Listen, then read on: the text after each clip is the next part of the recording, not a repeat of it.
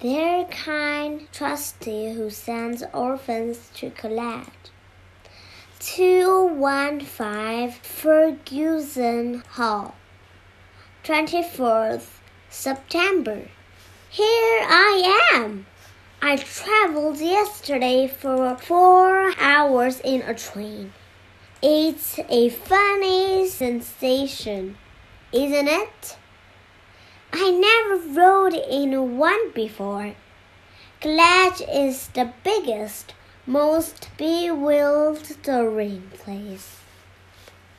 I get lost wherever I leave my room. I will write you a description letter when I'm feeling less muddled. Also, I will tell you about my lessons. Classes don't begin until Monday morning. And this is Saturday night. But I wanted to write a letter first just to get acquainted. I seems queer to be writing letters to somebody. You don't know. It seems queer for me to be writing letters at all. I've never written more than three or four in my life. So please overlook it if these are not a model kind. Before leaving yesterday morning, Mrs. Lippett and I had a very serious talk. She told me how to behave all the rest of my life, and especially how to behave towards the kind gentleman who is doing so much for me. I must take care to be very respectful. But how can one be very respectful to a person who wishes to be called John Smith? Why couldn't you have picked out a name with a little personality? I might as well write letters to their hiding post or their clothes prop. I have been thinking about you a great deal this summer. Having somebody take an interest in me after all these years makes me feel as though I had found a sort of family. It seems as though I belong to somebody now, and it's a very comfortable sensation.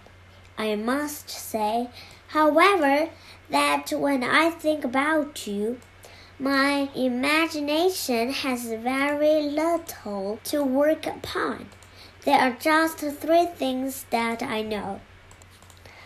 The first one, you are tall. Second one, you are rich. Third one, you ha- hate girls.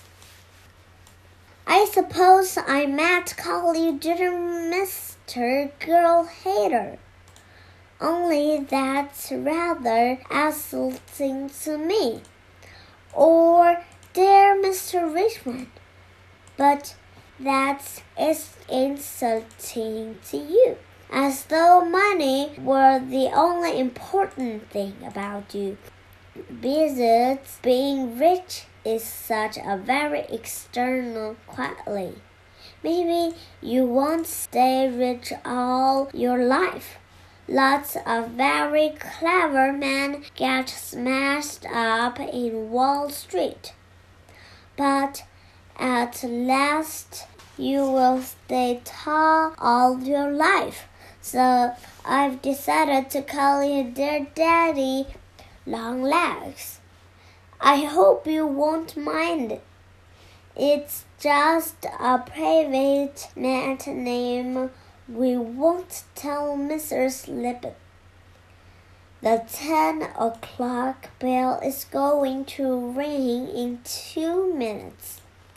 Our day is divided into sections by bells. We eat and sleep and study by bells. It's very enlivening. I feel like a firehouse all of the time. There it goes. Lights out. Good night. Observe with what precision Bay rules due to my training in the John home. Yours most respectfully, Jerusha Abbott. To Mr. Daddy Longleg.